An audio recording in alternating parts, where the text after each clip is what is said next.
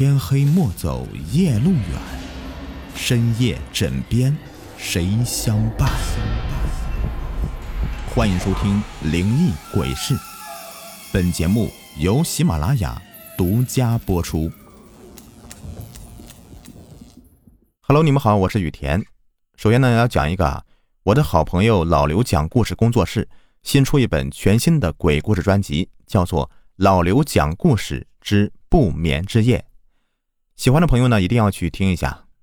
好了，我们继续听我们的故事啊。今天的故事的名字叫做《恐怖校园》。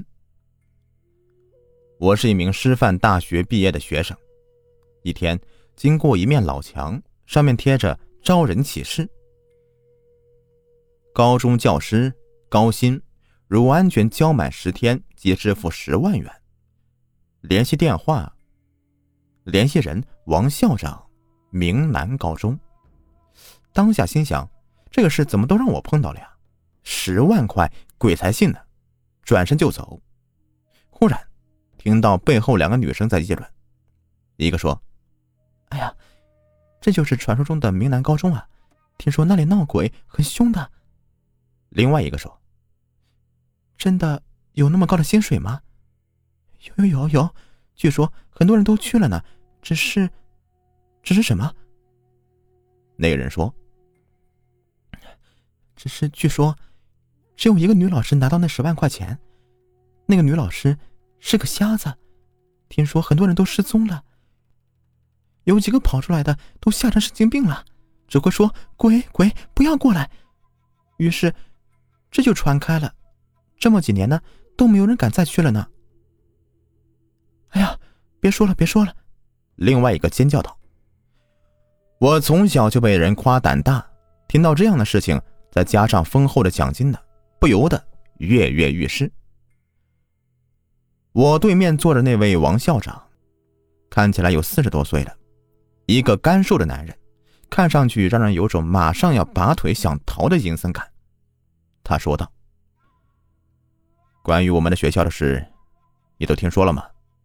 我回答：“听说了。”那么真有鬼吗？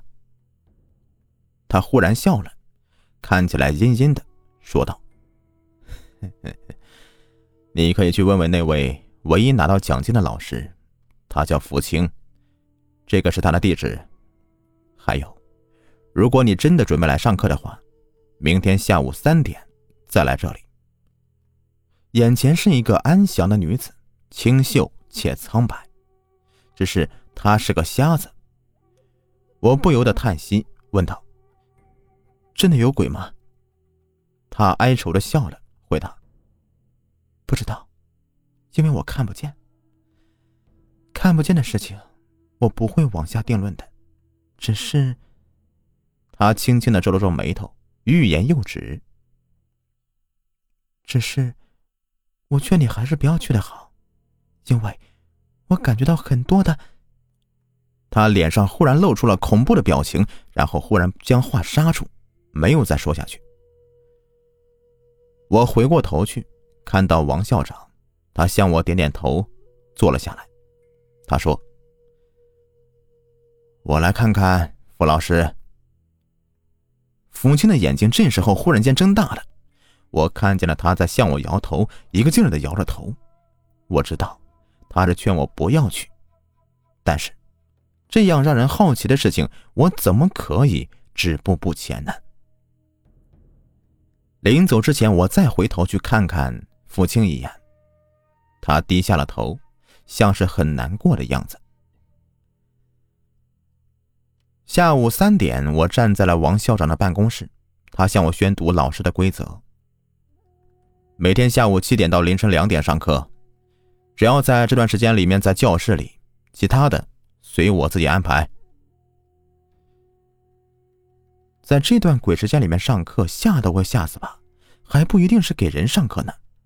想到这里，我忽然间打了个冷战，想起了福清低垂下去的头。跟我一起应试的还有五个人，我们一行六个人呢，被带进校园里。大大的校园一片荒芜的景象，一点生机都没有。我们各自走进教室。这时候呢，已经七点钟了，外面的天全部黑下来，教室中只开着一盏昏黄的灯。学生们静静的在下面看书，不懂得互相的询问着。我这才明白，没有老师，他们是怎么学习的。十分的满意，我开始点名了。张若水，到。一个脸色惨白的少年缓缓的站了起来，低着头。他是这个班的班长。秋芳，到。一个美丽的女孩站起来。这班同学中，我觉得就她最正常了。一个个同学都站起来报道。到了最后一个，王健。没有人回答我，四下一片安静。然后秋芳站了起来，说道：“老师，王健他可能没有来。”我开始上课了。这一晚上上课时间过得非常快，马上就到了下课时间了，凌晨两点。学生们默默的收拾好书包，慢慢的走了出去。我心中是疑云密布啊！这么晚了，他们回哪儿呢？我就跟在他们的背后。看到他们走进校园北面的一座寝室一样的大楼，我还想再上去，被一个人拦住了。张若水，他低着头，我只见他惨白的脸颊。他慢慢的说：“老师，在这里，好奇心不要太强。”等我回过神来，他已经消失在了黑暗之中了。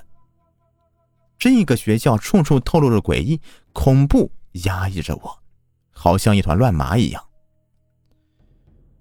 我回到了教师休息室，这里有一套很周全的设施。我洗过澡以后，躺在床上，没有关灯，便慢慢的陷入梦乡。在梦境之中，恍惚中有一个很重的东西压着我，我不能够呼吸，又睁不开双眼。我就使劲的用力挣扎着，最后猛然醒过来，四周的灯啊，不知什么时候关上了，到处一片黑暗。我静静的坐在床上，好像有什么东西一样的碰到我的脖子，那是一样冰凉僵硬的东西，像是死人的手，马上又缩了回去。心脏剧烈的跳动着，然后久久的都没有动静。我又慢慢的睡了过去。次日醒来呢，已是中午了，出去遇到了另外的几位老师了。我数了一数，除了我之外，只有四个。我清楚的记得，进来的时候啊，只有这六位老师的，其他老师也是发现这点，脸色马上都变得煞白了。这时候，王校长走了进来，他像是知道我们的心思一样的，阴阴的说道。啊，忘了告诉你们了，这里每次进来的老师都只能够，都只能够出去一个，其他的都会失踪。你们好自为之吧。三个月，漫长的三个月呀，都会待在这个鬼地方，而且还面临着失踪。那四个老师面面相觑，最后不约而同的。向校门方向跑去了。我没有跑，站在楼上看着他们。我看到他们没有打开校门，惊恐绝望的在门边敲打着。